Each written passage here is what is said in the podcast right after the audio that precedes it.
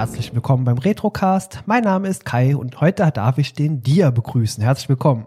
Einen wunderschönen guten Tag, Kai. Wir haben uns heute gemeinsam einen Klassiker der Spielegeschichte ausgesucht. Möchtest du uns verraten, um was es heute geht? Es geht heute um den Klassiker der Spielegeschichte. Möchte ich das ganz einfach mal so sagen. Also neben Pong. Also Pong würde ich sagen, ist der Hauptklassiker. Aber die nächste große Änderung in der gesamten Spielewelt war tatsächlich erst mit Doom im Jahr 1993.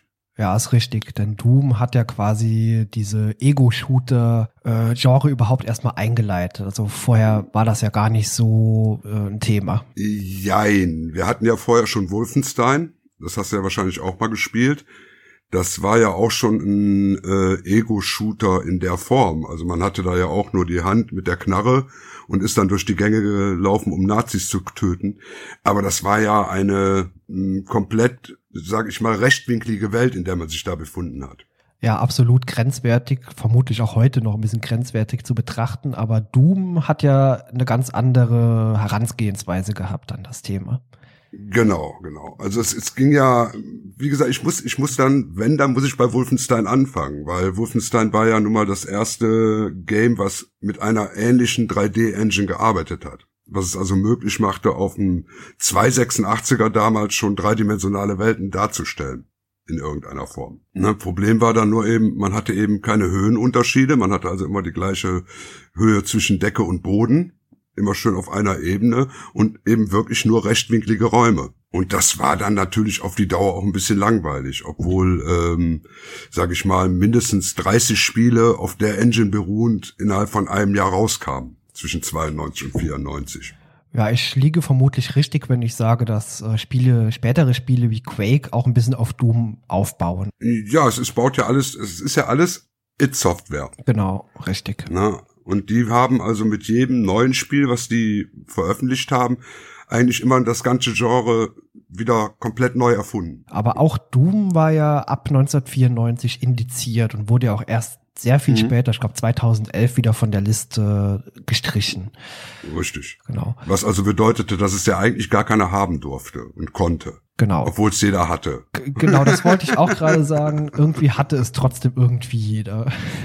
also ich weiß eben damals aus der Zeit, es war ja Ende 93, als es dann in den USA rauskam. Und ich war zu der Zeit eben auch schon sehr starker Computerspieler. Wir hatten also vorher auf dem Amiga gespielt und waren irgendwann Anfang der 90er sind wir dann auf den Personal Computer umgestiegen, also 286er noch und haben dann so Sachen wie Commander Keen gespielt und so die ersten Adventures, Text-Adventures natürlich nur, ne?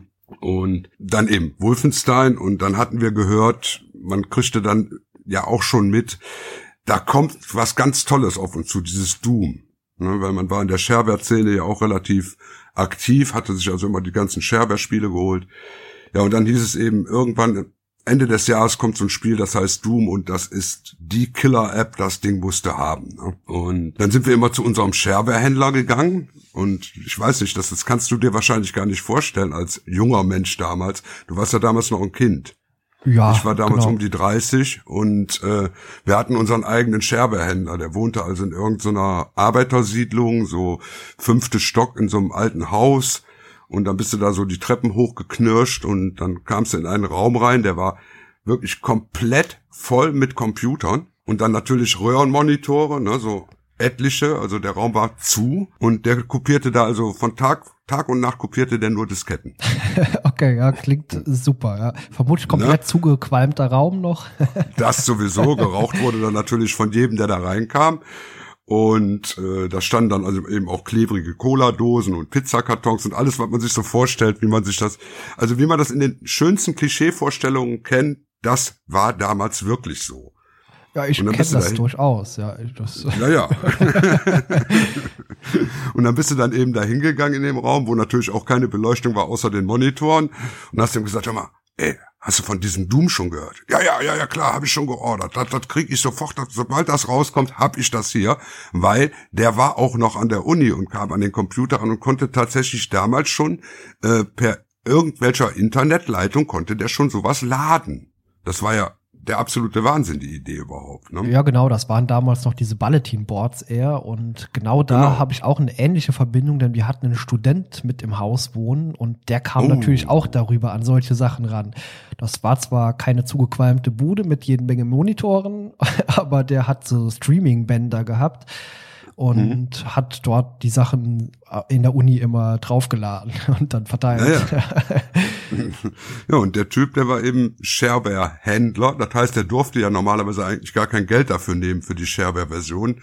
Hat es natürlich trotzdem getan. Der musste ja seinen Arbeitsaufwand irgendwo bezahlt bekommen. Und dann hast du dann eben damals für fünf Mark hast du dann eben drei, vier Disketten gekriegt mit irgendeinem Spielen drauf. ja, genau, so ähnlich kenne ich das auch noch.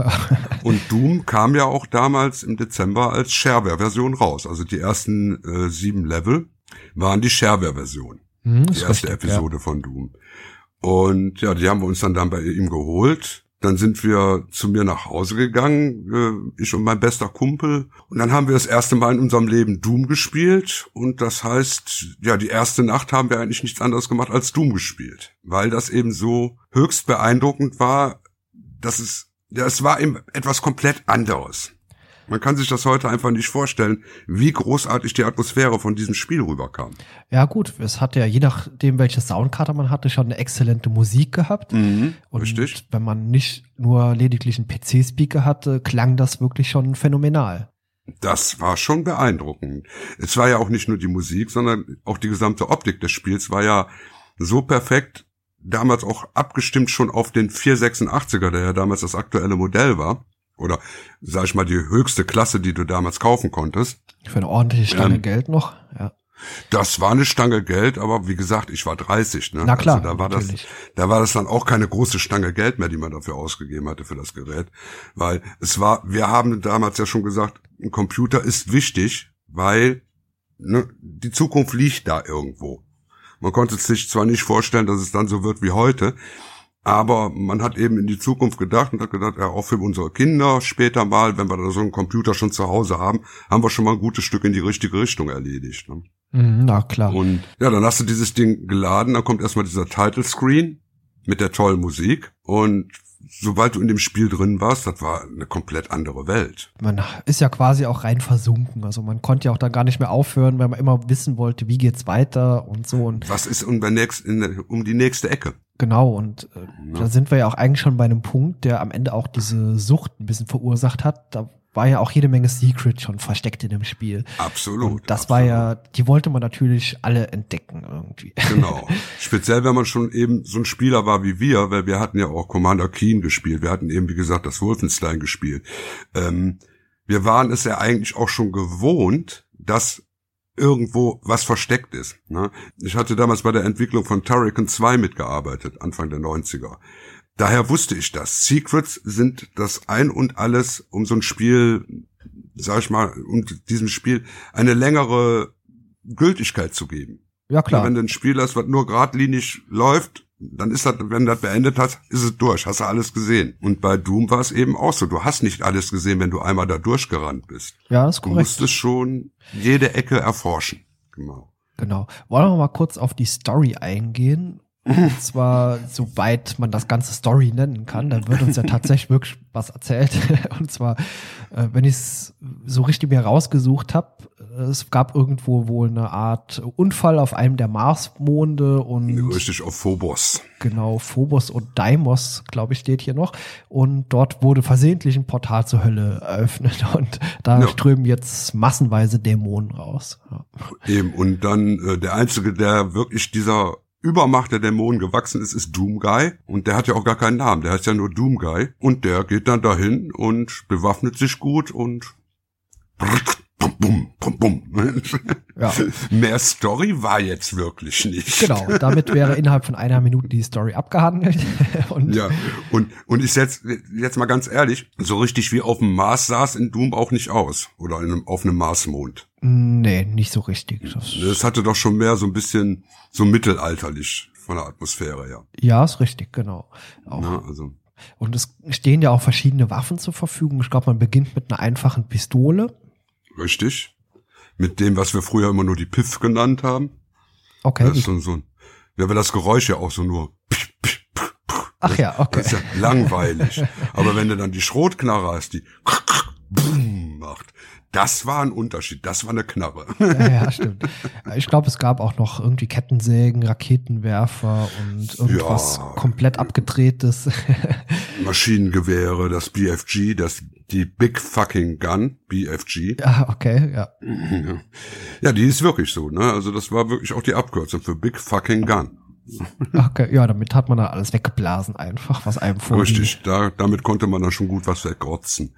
Das Interessante war ja auch, ich meine, äh, die Gegner, die du hattest, diese Dämonen, ne? also das waren ja am Anfang nur diese Zombie-Man, die also ganz normale Menschen sind, die eben zombifiziert sind. Wenn du die weggeblasen hast, die machten ja nicht nur Piff und waren weg, sondern die stöhnten, die fielen zusammen, die spratzten durch die Gegend, je nachdem, wie du die getroffen hast.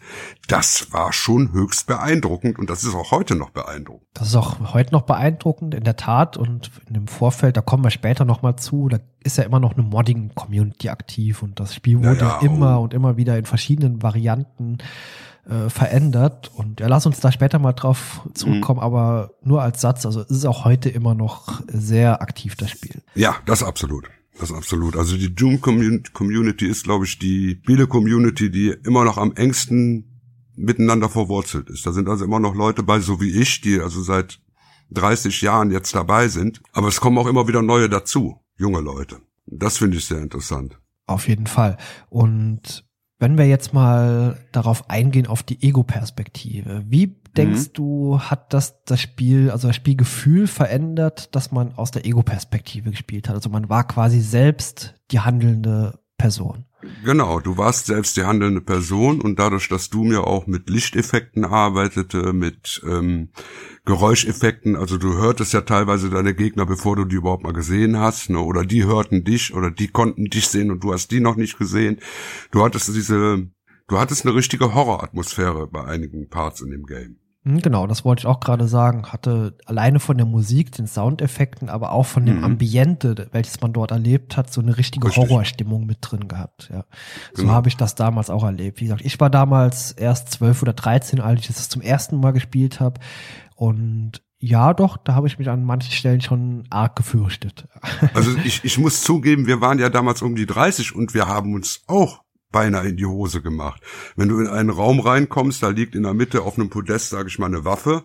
Und du gehst dann dahin, nimmst die Waffe auf, so durch rübergehen. Das ging ja damals noch alles relativ einfach. Du brauchtest dich ja nicht zu bücken, um eine Waffe aufzuheben. Du bist rübergelaufen, ja. machte das Klack und dann ging das Licht aus. Und dann hörtest du so irgendwo um dich rum. Die Musik wurde immer lauter.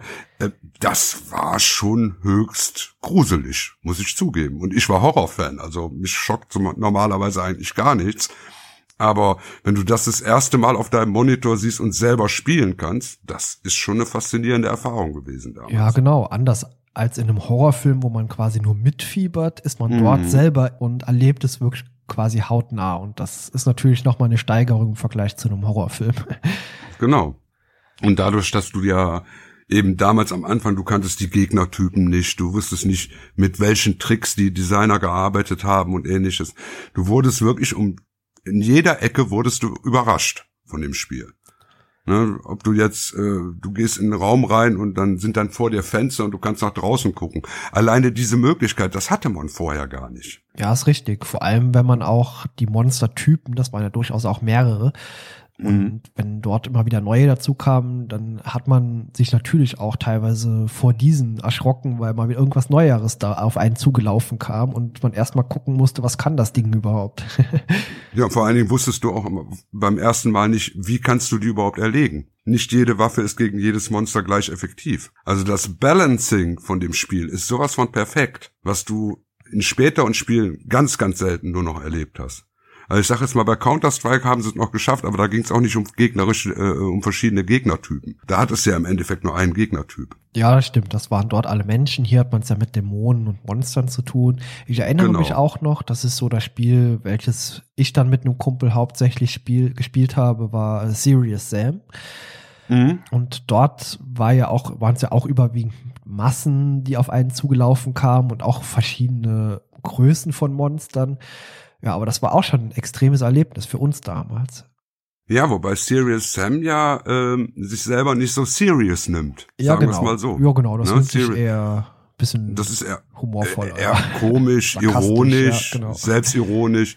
Äh, und es ist auch ein, ist mehr ein Horde-Game, also dass Horden auf dich zukommen und du die niedermäßt, als ein Action-Shooter wie Doom.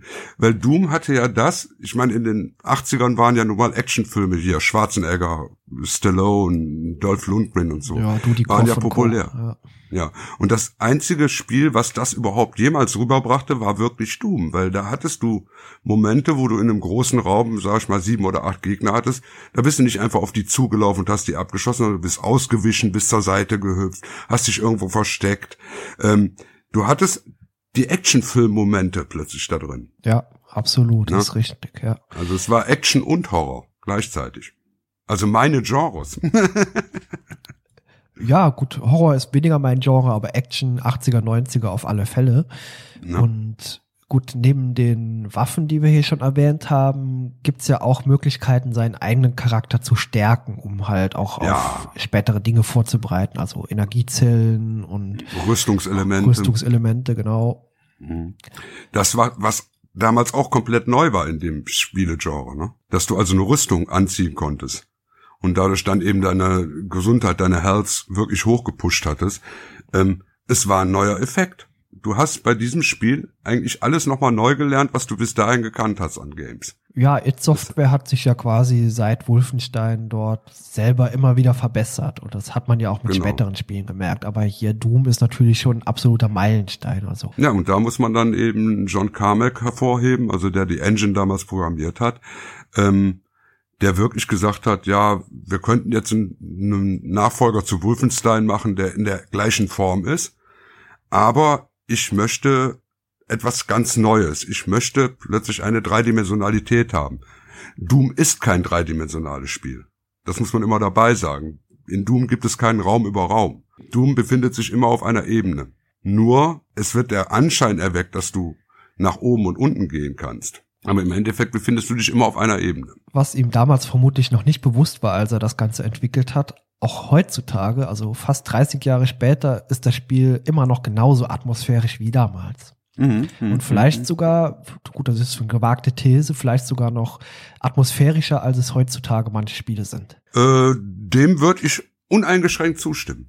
Weil ich, ich spiele ja nun auch, auch heute noch einiges. Also ich habe hier zwar nur eine PS3 in Anführungszeichen stehen, aber ich spiele ja auch am Computer so vieles, was so an neuen Games rauskommt und ähm, nichts hat mich so jemals wieder gepackt. Dass ich also wirklich gesagt habe, dieses Spiel spiele ich jetzt auch noch im nächsten Jahr und das spiele ich immer wieder und ich, ich meine, Doom spiele ich seit 30 Jahren. Ja. Das äh, wird bei keinem anderen Spiel, glaube ich, nochmal so vorkommen. Gut, du hast es ja wirklich intensiv gespielt. Wollen wir mal kurz ein bisschen auf die verschiedenen Monsterarten eingehen? Kannst du uns Mhm, dazu ein gerne. bisschen was erzählen? Ja, ich hatte ja die, die Zombie-Man schon erwähnt, also diese normalen Menschen, die zu Zombies werden. Die gibt's ja auch in zwei verschiedenen Stärken. Also einmal kommen die mit einer Pistole auf dich zu.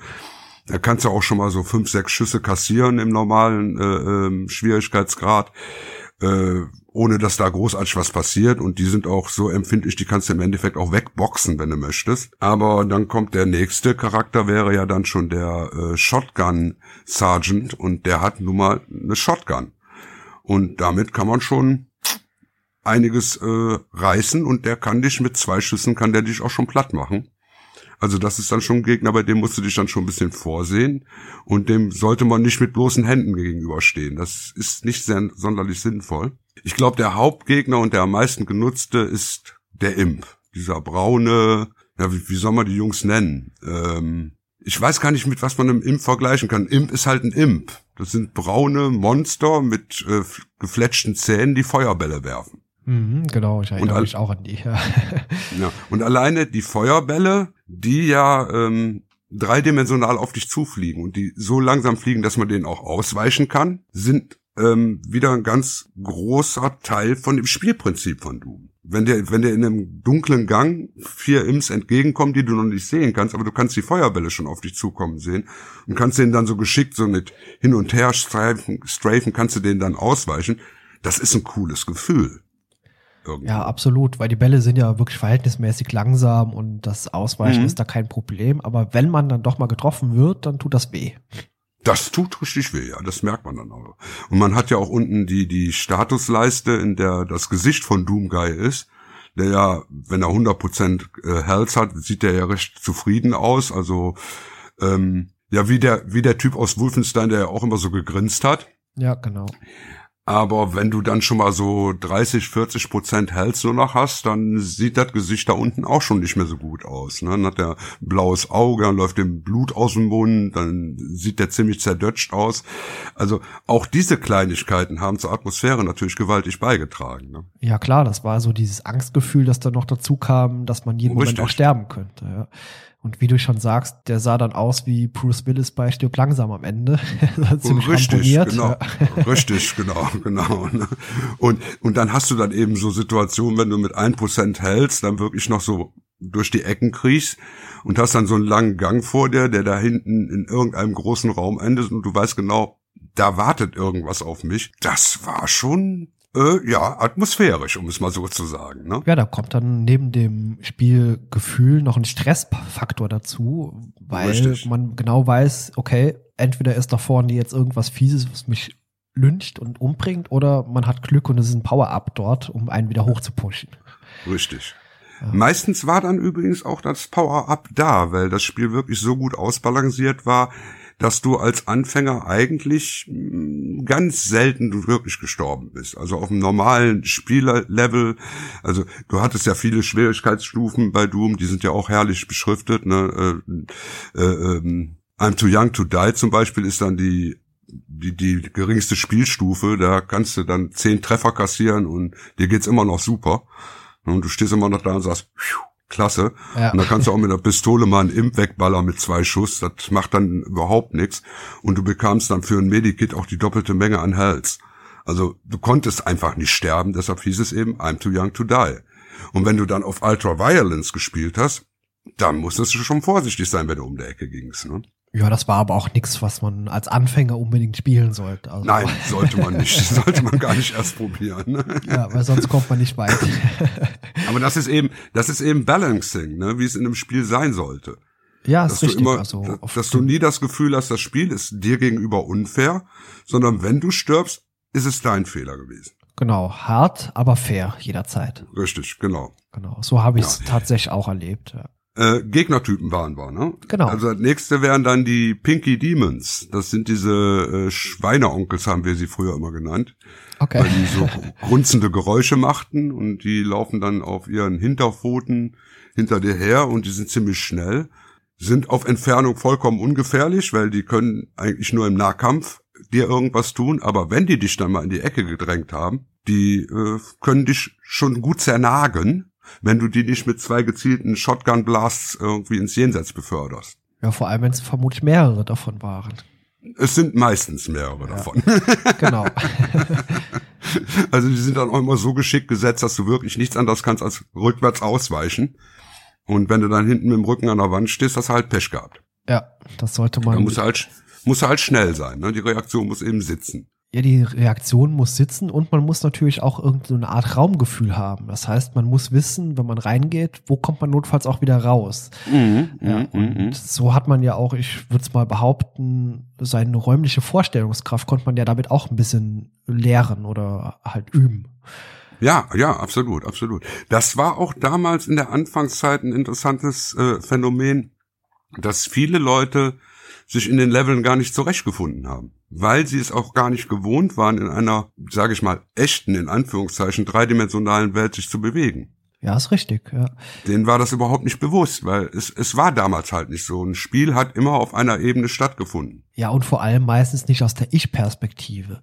Mhm, also die meisten Spiele waren ja irgendwie Jump and Runs, wie du hast schon Commander Keen erwähnt oder Jetpack, Ja. das waren Plattformer Mhm. und da hat man ja Mhm. kein direktes Spielgefühl zu der Figur aufgebaut.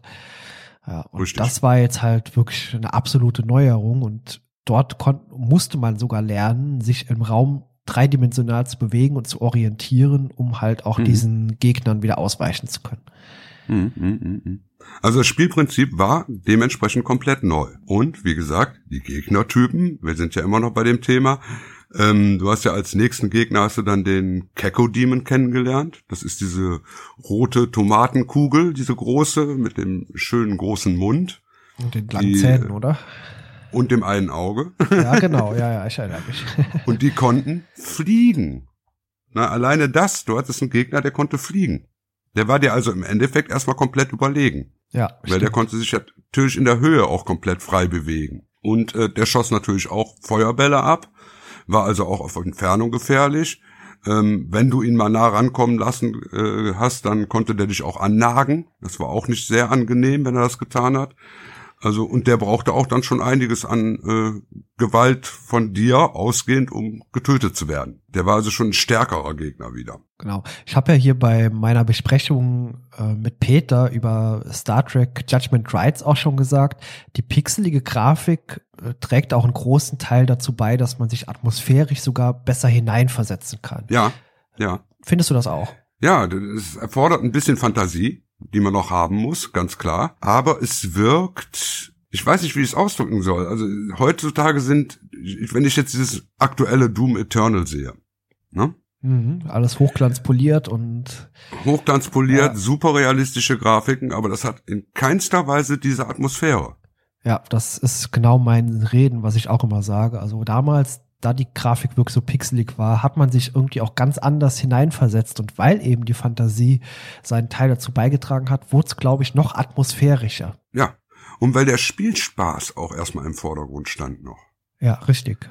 Ne, weil die haben damals viel mehr Zeit darin investiert, ein toll gestyltes Level aufzubauen, ähm, die Gegner geschickt zu platzieren, was auch ein wichtiger Punkt war, gerade bei Doom wenn du die Gegner äh, einfach nur wild irgendwo in die Gegend stellst, und das habe ich dann später in der Modding-Szene oft bei irgendwelchen Leuten gesehen, einfach viele Gegner in einen Raum stellen, ist keine Atmosphäre. Du musst die Gegner geschickt platzieren, du musst die Räume geschickt bauen, ähm, dass du ein Spielerlebnis hast, wenn du da durchgehst. Und das ist bei Doom so gut gelungen wie bei keinem weiteren Spiel. Ja. Auch bei Doom 2 nachher nicht. Da kommen wir ja nachher nochmal kurz zu. Genau, können ähm, wir nachher nochmal kurz drüber sprechen, genau. Ja, und das ist eben auch ein Punkt, ne, mit dieser Retro-Grafik, die heute Retro-Grafik ist, die aber damals uns aber auch komplett weggeblasen hat. Das darf man ja auch nicht vergessen. Es war für damalige Verhältnisse, war das wirklich das Nonplusultra, was an Grafik überhaupt möglich war. Und wenn du einen 486er hattest, konntest du das spielen. Das war okay. Wenn du aber schon einen ähm, 486 DX Plus hat es mit einer höheren Herzzahl. Und dann konntest du es auch komplett flüssig spielen und konntest sogar die Auflösung noch höher schrauben. Ja, ist richtig. Und da ja. sind wir bei einem weiteren interessanten Aspekt, denn damals hatte eigentlich noch wenige Menschen sich wirklich für Frames und so interessiert. Hauptsache es Richtig. lief. Und mhm, mhm. selbst die langsameren Frames haben ja teilweise sogar noch zu einer besseren Atmosphäre geführt, als wenn es damals absolut flüssig lief. So an so einer bestimmten Grenze, so Schwelle, würde ich sagen.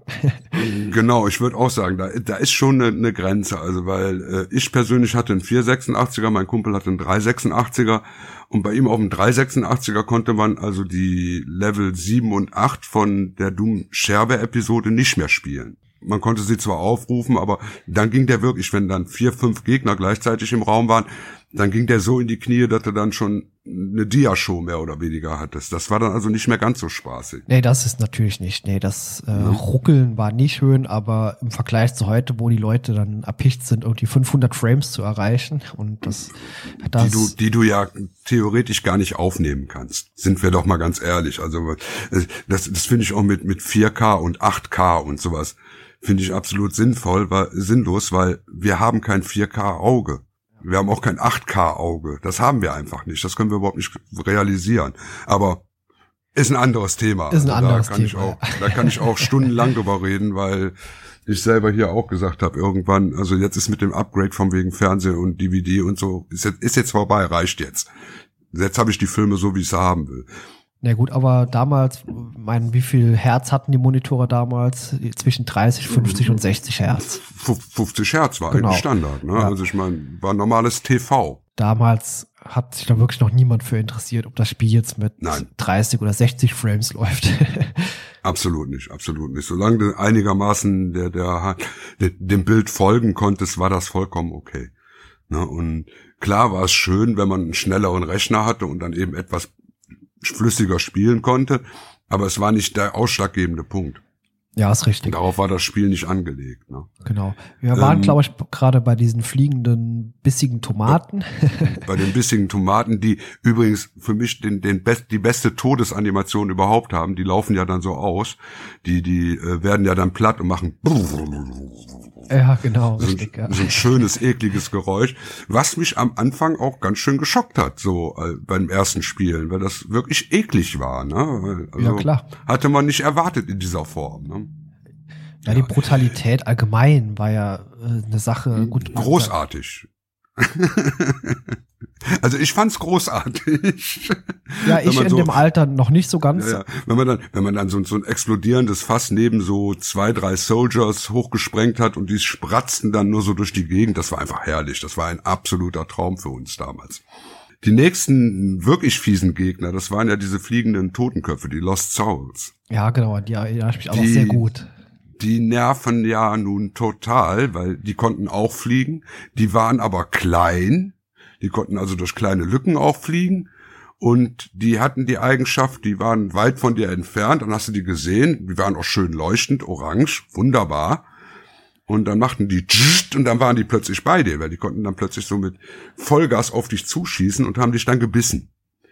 Ähm, köstlich. Ein, ein wunderbarer Gegner. Ein wunderbarer Auch- Gegner und man musste ja auch wieder bestimmte Taktiken sich einfach selbst entwickeln, Richtig. wie man damit umgeht. Richtig, genau. Die erforderten wieder eine ganz andere Herangehensweise, ja. eine her- andere Herangehensweise, auch eine andere Waffenart. Äh, Art.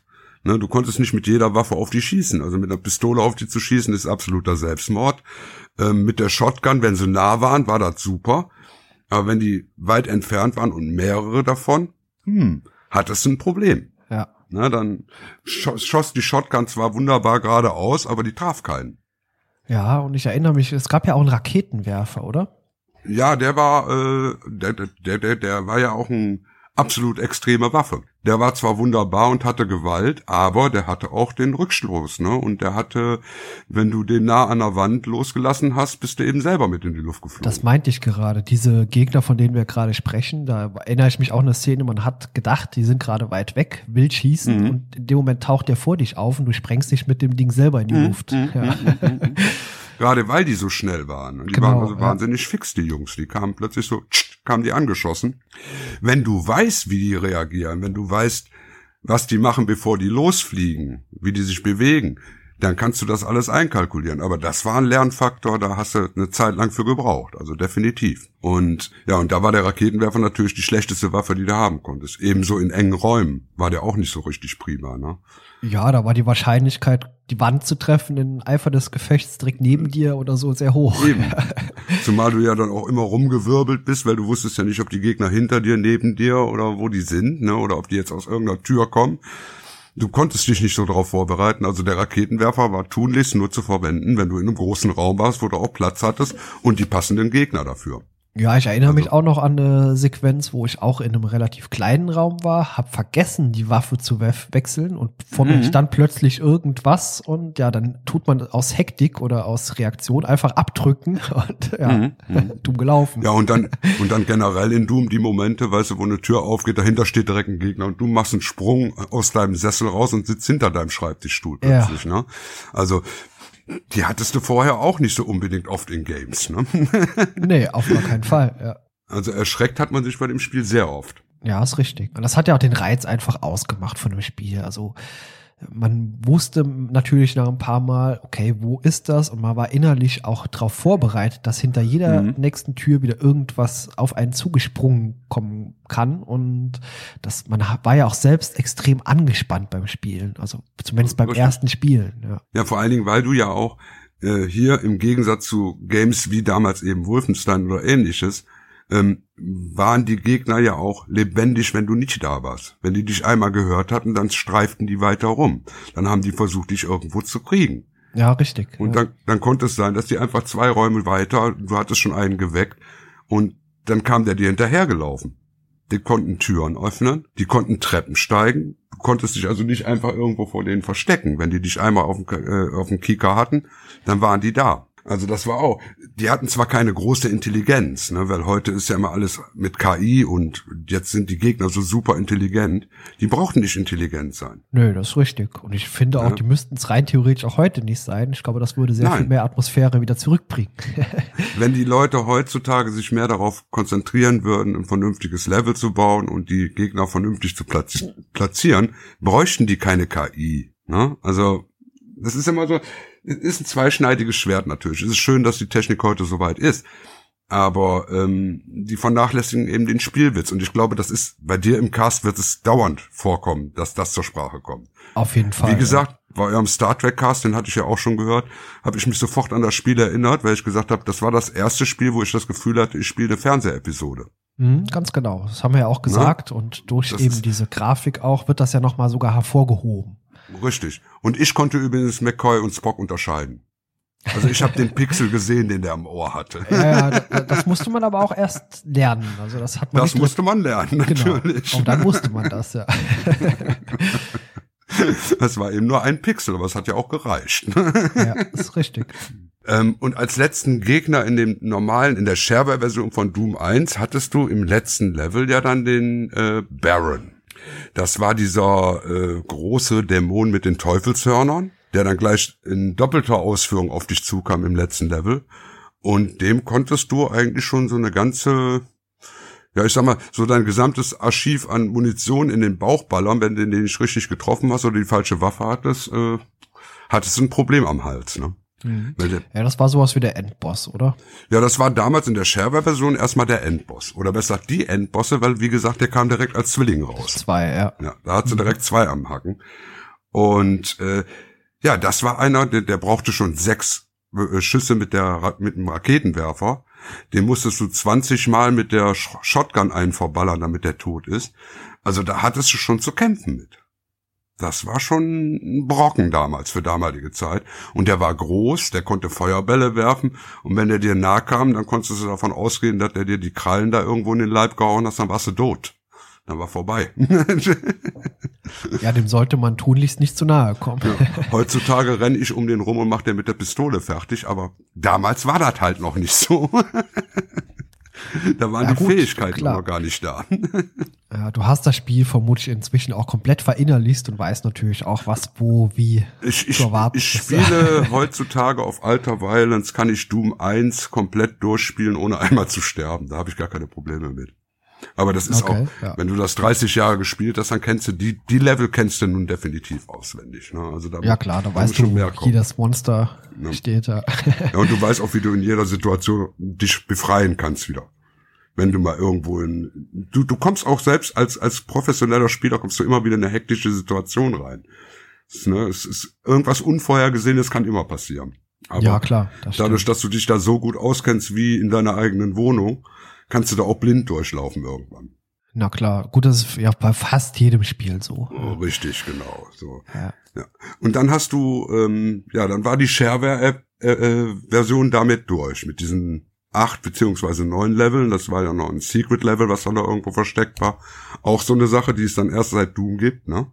Dass du Secret Level hast. Weil du konntest die Episode wunderbar durchspielen, ohne das Secret Level überhaupt mal zu entdecken. Wenn du es dann entdeckt hattest, hattest du wirklich ein Level, das komplett anders war als die anderen. Da ich glaube, ich habe das jetzt gerade gar nicht auf dem Schirm. Kannst du uns kurz erklären, was, die, was es mit diesem Secret Level auf sich hatte? Ja, du hattest in einem Level, das war 1.3, also das dritte Level, hattest du nicht einen Ausgang, sondern zwei. Und der zweite Ausgang, der war versteckt. Davon musstest du dann eben irgendwelche Secrets finden, irgendwelche Schalter drücken und an einer ganz anderen Stelle im Level nochmal zurückgehen und da war dann der Ausgang. Und da bist du dann rausgegangen.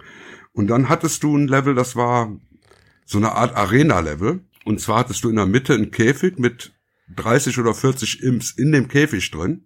Äh, du hattest einen großen Raum mit ein paar ähm, Ausgängen zur Seite hin, Treppen nach unten. Und da waren wieder riesige Räume hinter, die allerdings alle wieder miteinander durch Türen verbunden waren, teilweise farbkodierte Türen.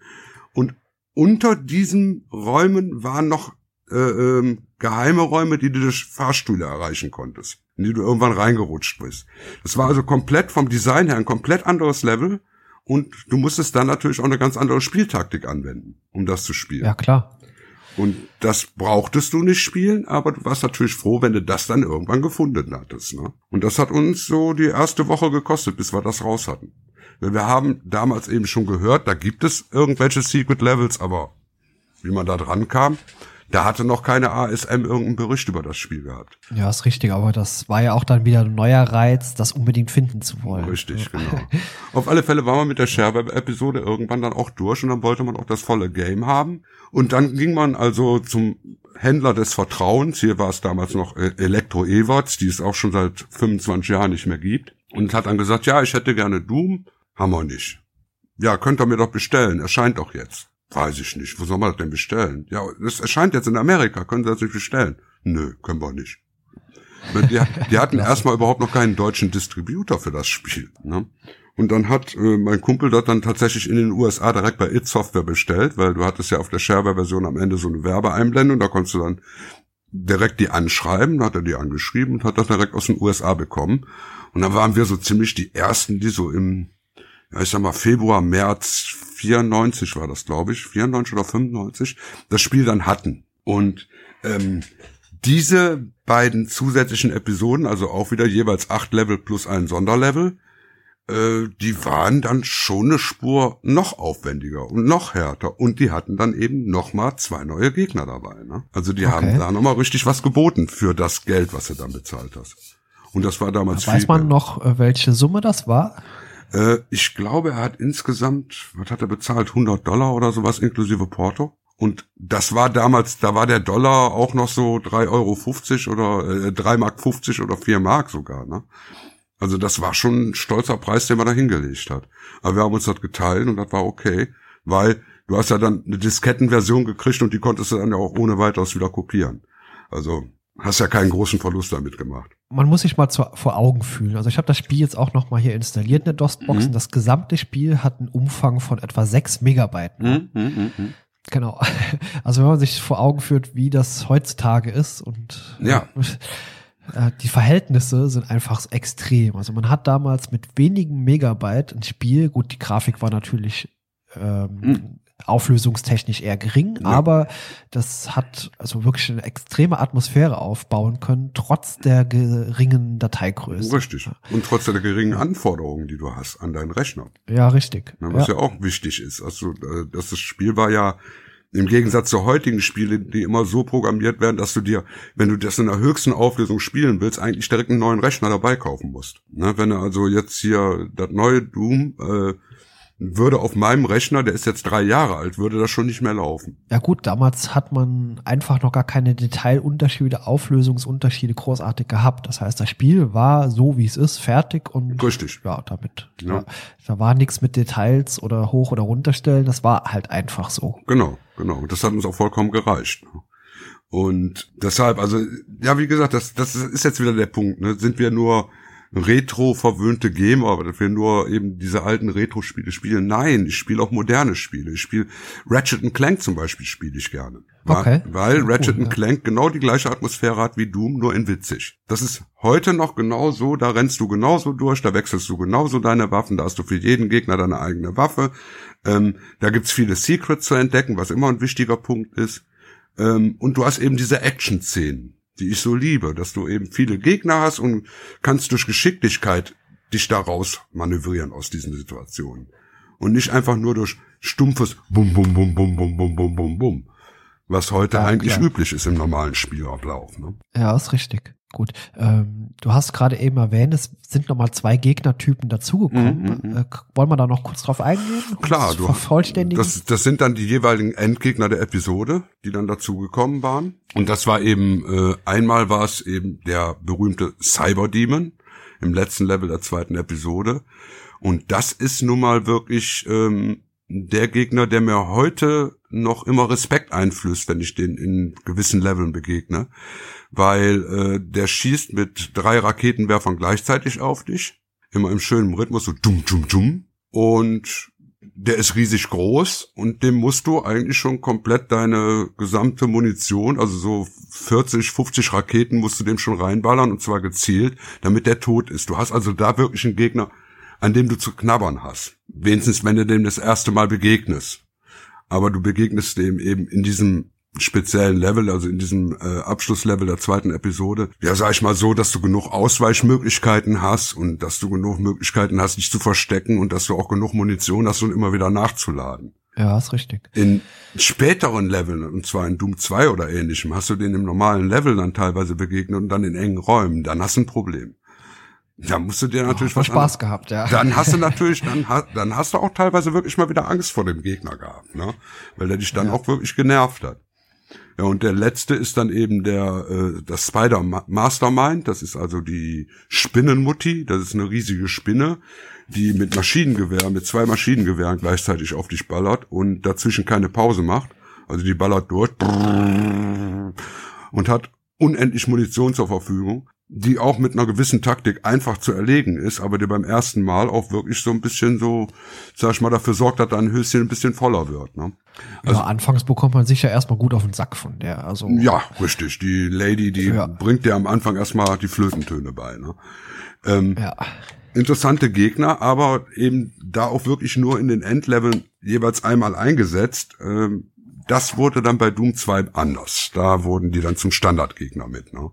Aber Doom 2 ist ja dann nochmal ein ganz anderes Paket. Also, ähm, ja, und Doom 1 hat uns dann, so sage ich mal, wirklich ein Jahr lang wirklich Spaß gemacht. Und da haben wir schon angefangen, über CompuServe damals hatte ich dann die Möglichkeit, ins Internet zu kommen und habe damals schon Kontakt gehabt zu Amerikanern, die schon eigene Level gebaut haben. Okay, ja, dann sind wir jetzt auch schon fast bei dem nächsten Part, den wir noch besprechen wollten, da kommen diese wir, Modding. Da, da kommen, wir, kommen wir nach Doom 2 hin. Wir müssen Doom 2 nochmal kurz erwähnen, weil Doom 2 okay, war ja, ja äh, keine, ich sage jetzt mal, ist keine richtige Fortsetzung, sondern eigentlich nur ein riesiges Upgrade. Ähm, 27 neue Level plus drei Sonderlevel, also wieder 30 Level und neue Gegner. Und zwar wirklich neue, wahnsinnig gute Gegner. Weil dann hattest du dann äh, anstelle der normalen Barons hattest du dann die Hell Knights, die waren ein bisschen empfindlicher, ein bisschen kleiner, sahen aber genauso aus, hatten dann aber eben erforderten wieder eine ganz andere Taktik, um die umzubringen, auch wenn sie einfacher zu töten waren. Die tauchten dann aber auch schon in Massen auf.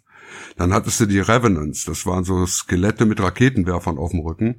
Und die hatten nicht nur einfache Raketen, die die auf dich geschossen hatten, sondern die Raketen, die hatten eine Verfolgerfunktion. Das heißt, okay, die haben ja. dich durch den ganzen Raum verfolgt, die konnten Kurven fliegen. Auch klasse, ja. Und wenn du damit geschickt umgehen konntest, konntest du die Raketen hinter dir herziehen und die auf andere Gegner lenken. Ja, das klingt. Ne? Zumal du da auch wieder neue taktische Tiefe. Genau, zumal du da dann auch wirklich die Taktik brauchtest, dass du teilweise ähm, Gegner miteinander kämpfen lassen musstest, was auch bei Doom was komplett Neues war. Wenn ähm, Gegner aufeinander zukamen, unterschiedliche Gegner, dann haben die sich auch selber bekämpft. Wenn also so, so ein Typ mit einer Shotgun einen Imp angeschossen hat, hat sich der Imp umgedreht, hat den angegriffen. ah hat, ja, okay, cool. Das ist auch ein taktisches Element, was man gar nicht, äh, was wir eben auch vergessen haben zu erwähnen, was ein ganz wichtiges und neues Element war in dem Spiel. Wenn du das beherrscht hast, hast du dir auch schon viele, viele Kämpfe ersparen können. Ne? Indem du einfach, ja, klar, einfach da so die Chaos Gegner gegeneinander hast. aufgespielt hast. Genau. Ja. Und dann eben, wie gesagt, der Revenant war ein super fieser Gegner ähm, dann gab's die kleinen Spinnen, das waren dann die, sag ich mal, die Kinder von dem Spider Mastermind, die waren etwas kleiner, schossen mit Plasmamunition auf dich und äh, waren schnell. Und die konnten also okay. hinter dir herlaufen. Die hatten dich dann auch schon mal ganz schön unter Kandare genommen.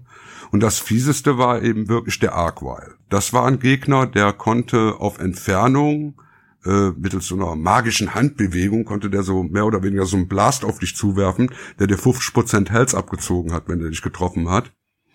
Aber der hatte noch den Nachteil, der konnte auch andere Gegner wiederbeleben. Oh ja, okay. Ne, der lief dann also rum und hat dir dann, du hast dann so gerade so zwei große Barons fertig gemacht, warst richtig stolz auf dich, dann geht ein Türchen auf, kommt der blöde Hell Knight, äh, der blöde Arkwile raus, schießt zweimal auf dich, du musst ausweichen und der macht und die beiden Barons sind wieder da.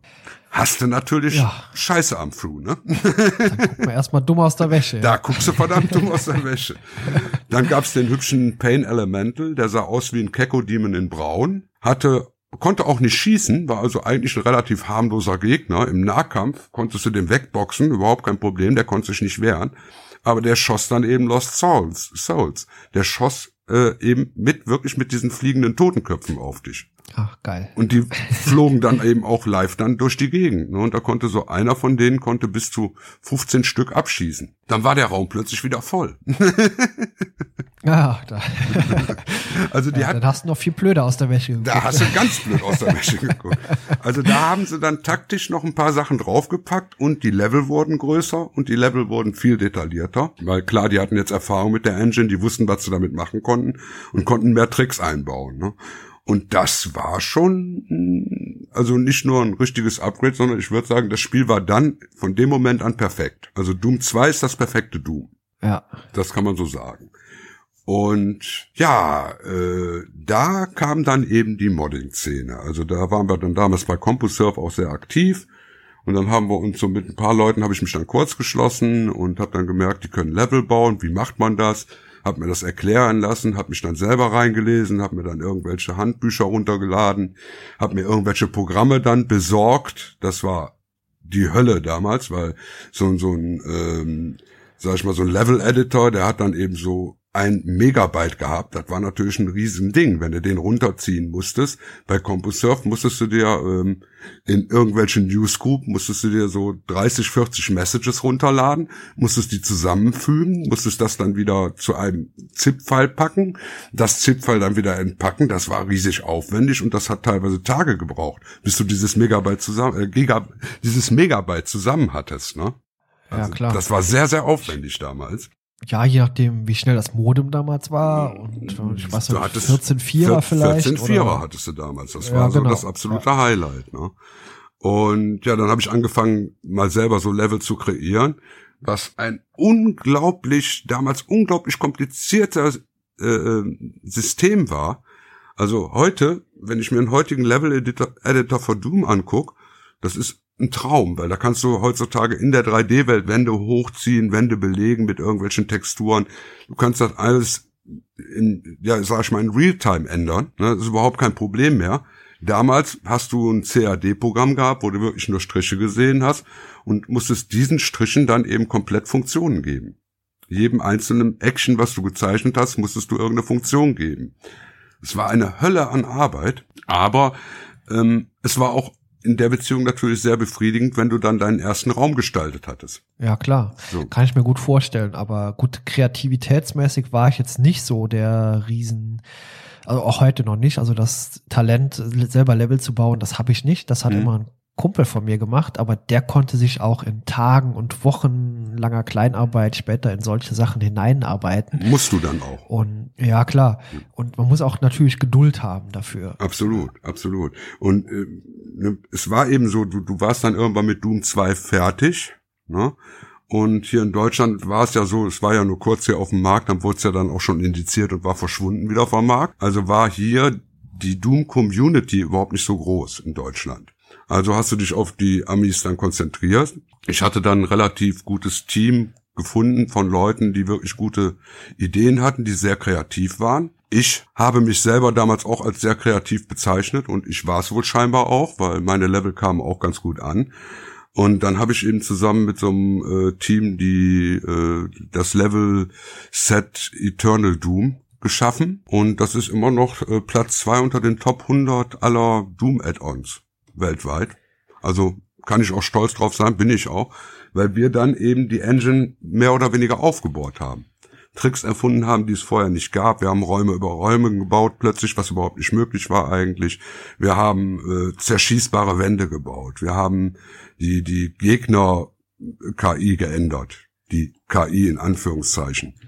Also wir haben da wirklich mit allen Tricks gearbeitet und haben eben die Engine sozusagen aufgebohrt. Ne? Und das ist eben so faszinierend, dass ich das heute noch mache. Also bis heute werden immer noch neue Programme für Doom entwickelt, um Doom noch zu verbessern und aufzubauen. Ja, ich kann es mir vorstellen, aber äh, ich frage jetzt einfach mal, weil ich selber jetzt da wenig Ahnung von habe. Mhm. Wie lange braucht man, um ein Doom-Level ordentlich aufzubauen von der Zeit? Also ich sage jetzt mal, wenn du so ein Doom-Level aufbaust wie in Doom 1, dann bin ich damit vielleicht in, ja, sag ich mal, zwei Stunden fertig. Wenn ich allerdings so ein ähm, kompliziertes Level baue, wie ich das für Eternal Doom gebaut habe, da hängst du dann also auch schon mal so ein Vierteljahr dran. Okay, das ist krass, ja. Weil die sind dann aber auch von der Größe her so, dass du eine halbe Stunde brauchst, um da durchzugehen, ohne dass du da dich durchkämpfst. Und die sind dann so sag ich schon, schon mal ein bisschen komplizierter oder, oder ein bisschen kreativer aufgebaut, dass du mehr machen musst als nur einen Knopf drücken und dann passiert was. Ja, also da musst du schon ein paar Rätsel lösen und da musst du dir ein paar Wege auch freiräumen und so. Du hast, du hast ein ganz anderes Spielprinzip dann plötzlich wieder. Und heute äh, brauche ich sogar teilweise noch länger, um ein Level zu bauen. Weil du heute ganz andere Möglichkeiten hast, die du auch wieder alle neu lernen musst noch dazu. Also die Community ist komischerweise heute noch genauso aktiv wie damals. Okay, gut. Es gibt ja auch abseits von normalen Modding-Levels, gibt's ja auch, äh, man hat ja teilweise auch aus Doom komplett neue Spiele mhm. gemacht. Mhm. Auf Basis, also da habe ich mir vorhin mal ein Video angeguckt, also da wurden ja ganz skurrile Dinge teilweise gemacht. Auch irgendwie Comic-Grafik wurde komplett geändert und äh, ja. wie aufwendig ist denn sowas? Oder ähm, dass man quasi die Engine nimmt und komplett überarbeitet?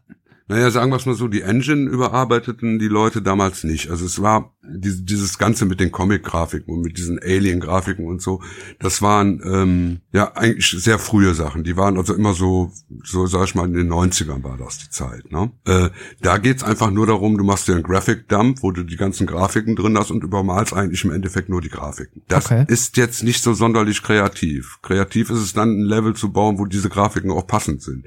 Und das war meistens nicht der Fall. Du hast meistens eben so Graphic-Updates gehabt wie Simpsons Doom.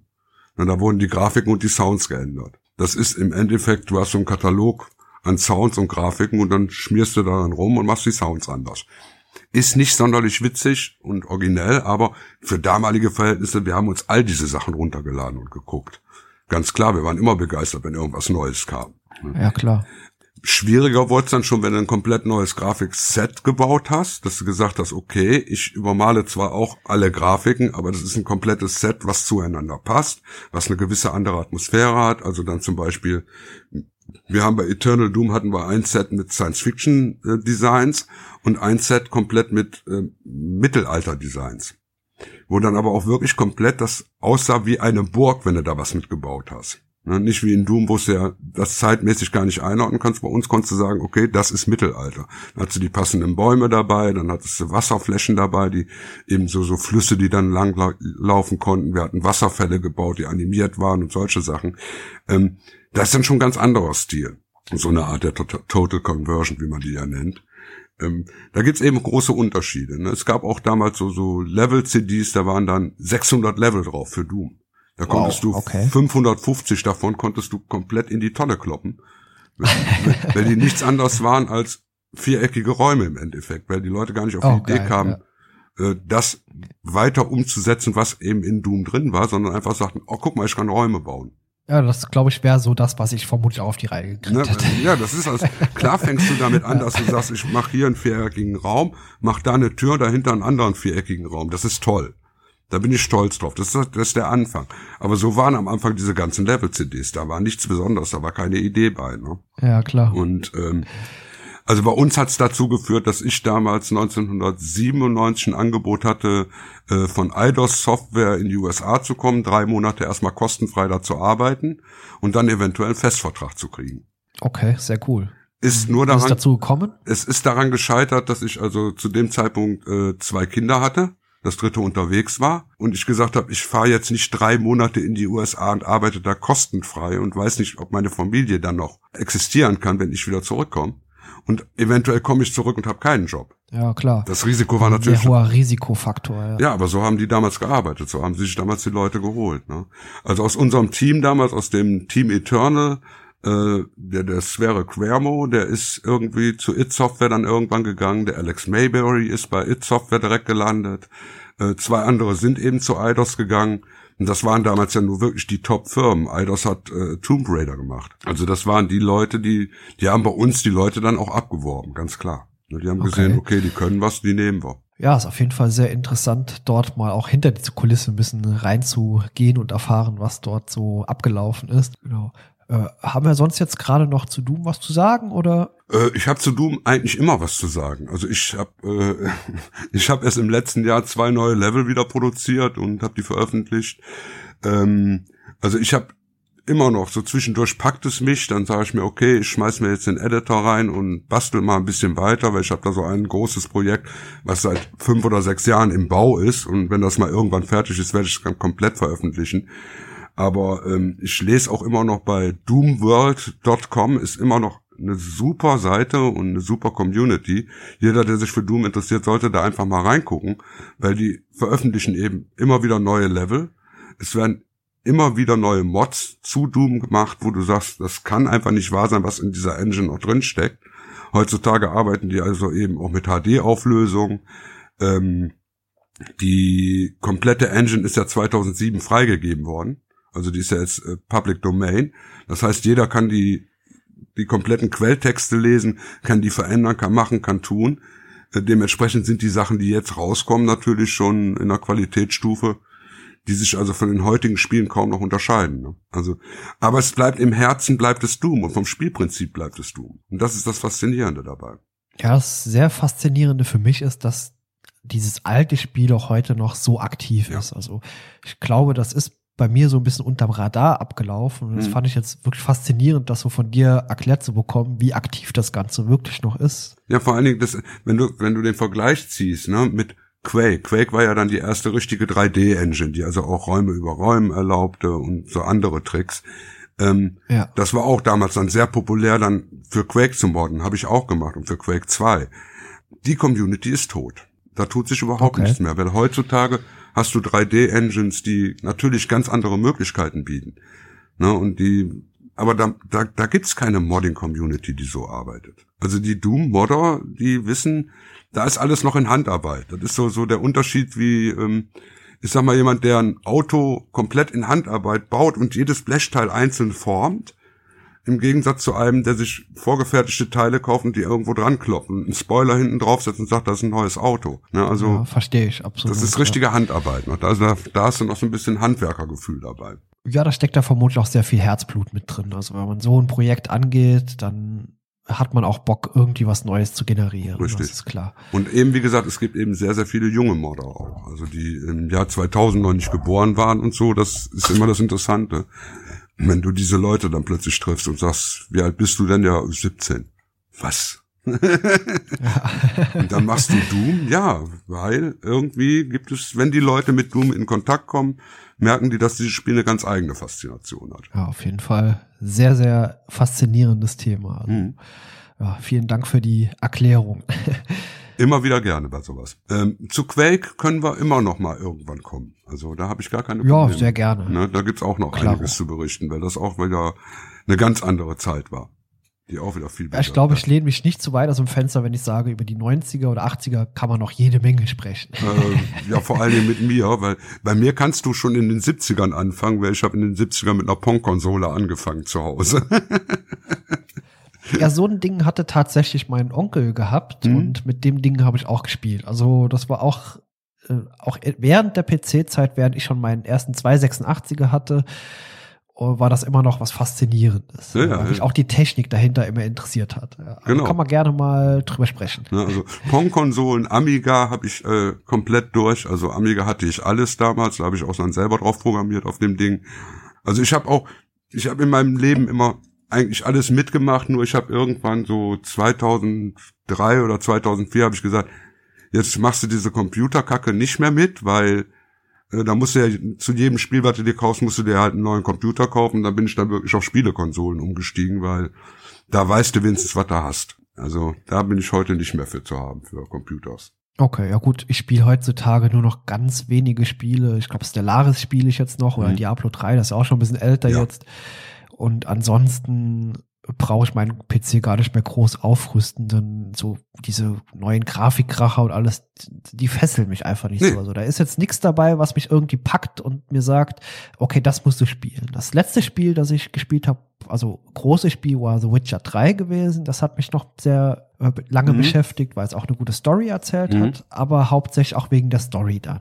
Ja, genau. Und so geht's, geht's mir zum Beispiel auch mit GTA. Ich habe GTA 5, habe ich natürlich auch damals direkt auf der Konsole mir gekauft und habe das auch komplett durchgespielt, weil, wie gesagt, ich die Stories von GTA super finde, wie die aufgebaut sind. Natürlich kannst du da auch viel Unsinn machen, ne? Aber das Problem ist, du hast dieses Spiel dann einmal durchgespielt und dann ist das durch. Ja, richtig. Das hat dann kaum mehr irgendwie einen Wiederspielwert. Na, und jetzt selbst jetzt auf dem PC, wo ich es jetzt auch auf dem PC habe, es gab es ja eine Zeit lang jetzt umsonst, habe ich mir auf dem PC geholt, habe mit Freunden dann auch mal eben Multiplayer gespielt und so, habe ich auch wieder gemerkt, Multiplayer ist in der Beziehung auch nichts für mich. Ja. Ja, ja das geht mir ganz genauso. Also, ja. Wir sind wahrscheinlich keine sozialen Menschen. Vermutlich nicht, nee. Also ich habe zwar sehr lange ein Online-Rollenspiel gespielt, EverQuest 2, ich habe es glaube ich schon mal erwähnt, mhm. aber da ist auch irgendwann die Luft einfach raus. Also meistens ist man auch dort nur geblieben wegen der Community, die mhm. man dort kannte. Genau. Und ja, aber inzwischen ist das Spiel wirklich, also meiner Meinung nach fast tot. Also ja. Ja, das ist das ist eben der Punkt. Die die die Spiele sind gehen relativ schnell tot heutzutage. Ja.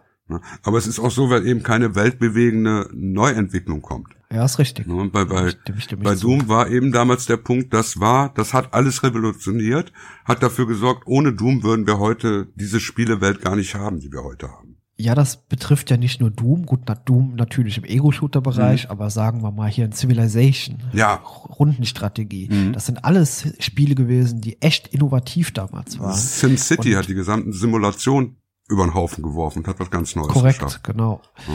Und die Spiele machen mir heute mehr Spaß zu spielen noch als aktuelle Versionen mhm. davon. Also in, Civilization 1 habe ich kürzlich noch mal gespielt und auch dort, das fängt schon mit dem Intro an, wo man so eine Welt sieht, die sich selbst zusammenbastelt mhm. und äh, das das fesselt mich einfach deutlich mehr, als wenn ich jetzt in Civilization 5 oder 6 spiele. Ja, oder oder äh, äh Roller Coaster Tycoon. Was hat Ganz dies, genau, ja. was hat dieses Spiel mich fasziniert und und da habe ich Monate versenkt in das Spiel.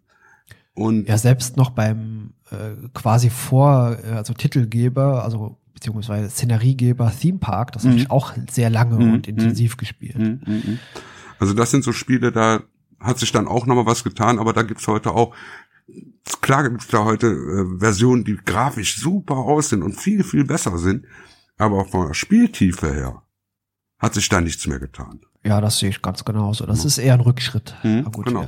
Das ist jetzt widerspiegelt nur unsere Meinung. Das kann natürlich jeder seine eigene Ansicht oder Sichtweise haben. Das ja. ist ganz legitim. Aber ich für meinen Teil sage, die Spiele in den 90er Jahren, wie ich sie damals auch in meiner Kindheit, Jugend erlebt habe, die sind bedeutend interessanter für mich als aktuelle Spiele. Ja, ja. Auch was Adventures betrifft, ich meine, da waren die 90er ja nur wirklich die große Zeit, ne? Also Oh ja. Ich weiß nicht, wie viele äh, Monate mich die ganzen Lucasfilm Adventures gekostet haben.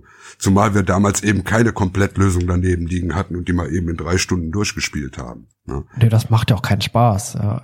Das ist ja das, was du heute siehst, wenn du dir heute so, so, ein, ähm, so, so ein Let's Play anguckst von irgendeinem Lucasfilm-Game, von so einem klassischen, dann siehst du, dass der Typ die Lösung dabei liegen hatte. Weil kein ja. Mensch kommt auf diese ganzen absurden Ideen direkt. Also, ne? Ja, die haben uns ja teilweise auch Tage oder Monate gekostet. Ja, klar. ich habe ja bei Judgment Rights erwähnt, da habe ich ein Rätsel, da kam ich nicht weiter, da war ich mir wochenlang die Zähne am Ausbeißen mhm. dran. Ja, nichts mit Lösung mal schnell irgendwo nachblättern, da konnte man ja Glück haben oder dass überhaupt in der Zeitschrift damals mal irgendwo was abgedruckt war. Ja, eben, wenigstens ein Tipp, ne, der einen ein bisschen weitergeholfen hat, dass man wenigstens mal wieder einen Schritt weiter kam. Deshalb hatte man dann ja. damals auch so drei, vier Spiele gleichzeitig laufen, weil irgendwann musste die Idee ja kommen. Ne? ja, aber es ist auch, gab damals noch etwas, das ist heute komplett ausgestorben. Damals war teilweise in den Zeitschriften mhm. noch Hotlines mhm. eingerichtet, mhm. wo man anrufen konnte und sich Hilfen holen konnte. Ja, ja weiß ich auch noch. Habe ich allerdings nie gemacht. Da war ich immer zu geizig oder, oder war ich mir zu fein für. Da habe ich mich lieber mit mit meinen Freunden oder mit meiner Frau dann zusammengesetzt und wir haben dann geknobelt und dann hast du gesagt, okay, du hast jetzt hier die Kerze und da ist eine Feder und jetzt gehst du mit der Kerze und der Feder durch jeden Raum, den du in dem Adventure bis jetzt gesehen hast und versuchst wirklich jedes einzelne Teil damit zu kombinieren, bis du es irgendwann raus hast. Und bist genau, du dann das war ja auch ein riesen Erfolgserlebnis. Richtig, bis du dann am Ende gemerkt hast, dass du die Federn nie gebraucht hast im ganzen Spiel nicht. Aber gut, das waren dann die anderen Momente. genau. Das waren auch Erfolgserlebnisse. ja, absolut. Ja. Also auch sowas, ja. Sackgassen, äh, Szenen, in denen du gestorben bist, weil du drei Stunden vorher irgendwas verkehrt gemacht hast, würdest du heute im Adventure gar nicht mehr finden. Aber das, nee, das stimmt. Das Selbst die heutigen Adventures haben die Hilfen ja schon mit integriert. Das heißt, richtig. wenn du danach zweimal klicken nicht draufkommst, kriegst du schon irgendwie ein Fragezeichen eingeblendet und wirst dann durchgeleitet. Mhm, das ist ja so genau. ein schreckliches. Ja, die Kinder wissen gar nicht, was wir damals alles hatten. ja, stimmt. Die wissen nicht, was sie verpassen. Ja, manchmal würde ich mir wirklich eine Zeitmaschine wünschen und nochmal in die alte mhm. Zeit. Aber zum Glück bleiben uns die Spiele ja erhalten genau. und man kann sie immer noch genießen. Und vor allen Dingen kannst du sie heute mal eben schnell runterladen und kannst du an deinem PC spielen. Also, weil ich meine, Abandonware äh, gibt's ja nur wirklich in allen möglichen Varianten. Also du ja oder kannst du auch bei archiv.org ja, genau. kann man alles online spielen schon. Ja. Eben, also das ist schon eine, eine feine Sache, was wir da heute haben. Also ist nicht alles schlecht, was in der modernen Zeit ist. Nee, alles definitiv nicht. Nee. Schon, schon als der erste Emulator auf den Markt kam, wo man äh, hier, hier Nintendo Games plötzlich spielen konnte auf dem PC, war ich glücklich. da, da war für mich dann Happiness pur. ne? So, super. Sind wir am Ende, würde ich sagen. Ja. Dann bedanke ich mich ganz herzlich bei dir und immer wieder gerne. jederzeit wieder. Ja.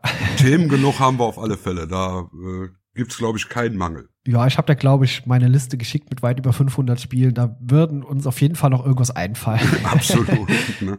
Wobei die besten Sachen sind ja schon weg. Ne? Ach ja, es gibt immer noch gute Sachen. Ja, ja, ja oh, ich, ich, ich habe da noch ein paar Sachen auf der Liste. Also da, ich hatte dir auch noch gesagt, was wir da noch haben als Themen. Also und vor allen Dingen kann ich teilweise auch noch in die Entwicklung von einigen Spielen mit einsteigen, weil ich damals doch relativ äh, tief in der Szene drin war. Also. Ja, das wird auf jeden Fall sehr spannend noch werden mhm. und da freue ich mich auch schon drauf, da noch mehr Einblicke zu erfahren. Ja, an der Stelle, wie gesagt, bedanke ich mich bei dir und ja, ich sag mal auch unseren Zuhörenden bis zum nächsten Mal dann. Tschüss. Tschüss.